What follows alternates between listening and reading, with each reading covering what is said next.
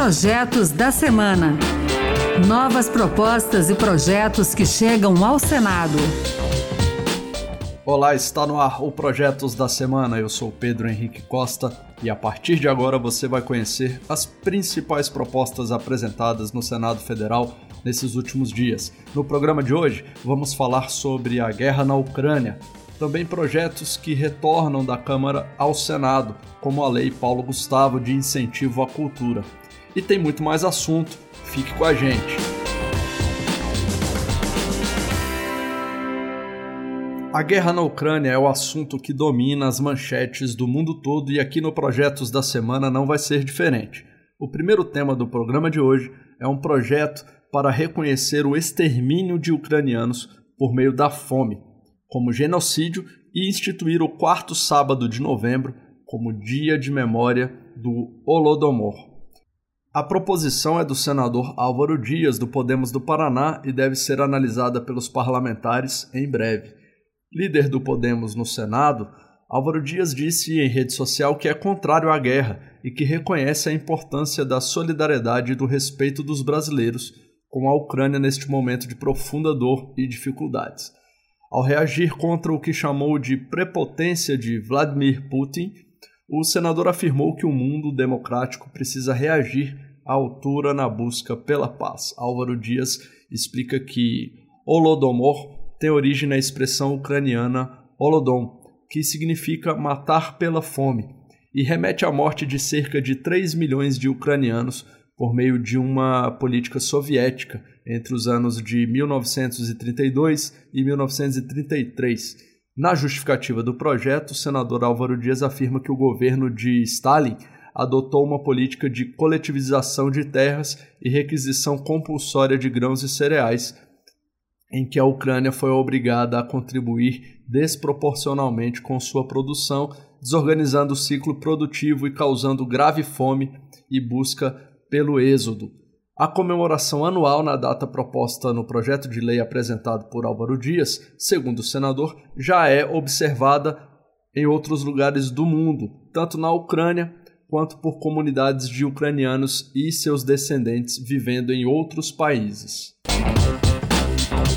E a gente continua falando da guerra, que tem mobilizado senadores que pedem o fim do conflito. A senadora Mara Gabrilli, do PSDB de São Paulo, foi designada pelo presidente do Senado e do Congresso, Rodrigo Pacheco, para representar o legislativo brasileiro nas negociações internacionais sobre a situação dos refugiados.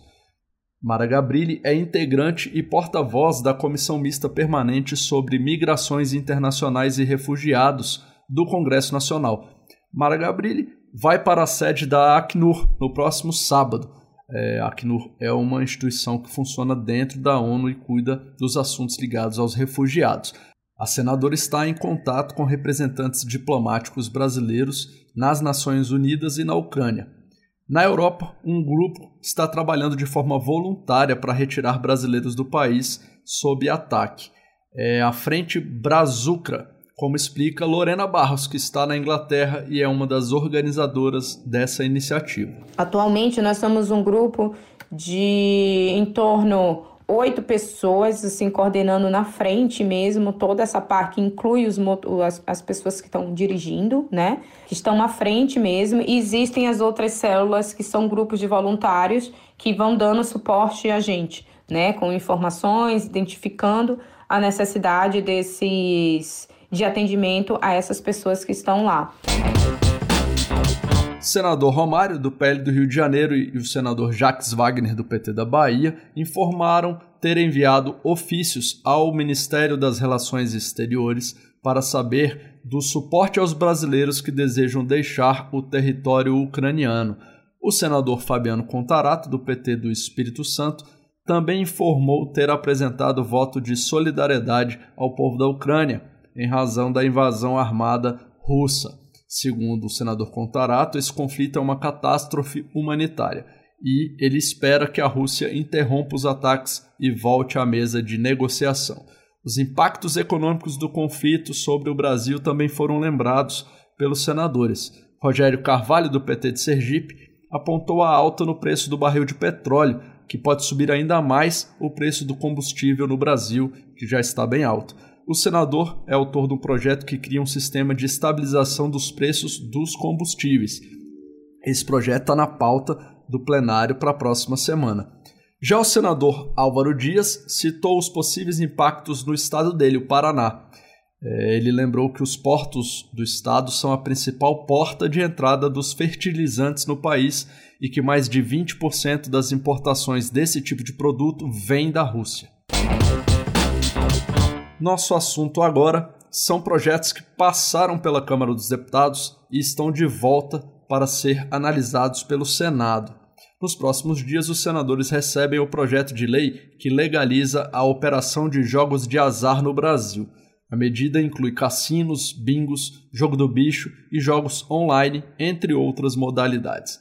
A proposta permite a prática e a exploração de jogos de aposta, o relator na Câmara, o deputado Felipe Carreiras, do PSB de Pernambuco, argumentou que a regulamentação dos jogos de aposta vai gerar arrecadação tributária e assegurar recursos para o desenvolvimento de políticas públicas sociais. O Brasil, após essa pandemia, precisa gerar emprego e oportunidade. O que destrói as famílias é a fome e o desemprego. Os jogos de aposta podem trazer oportunidade, gerar renda, dar dignidade a quem precisa trabalhar. Quem está atrás de uma banca de bicho é um trabalhador, é uma trabalhadora.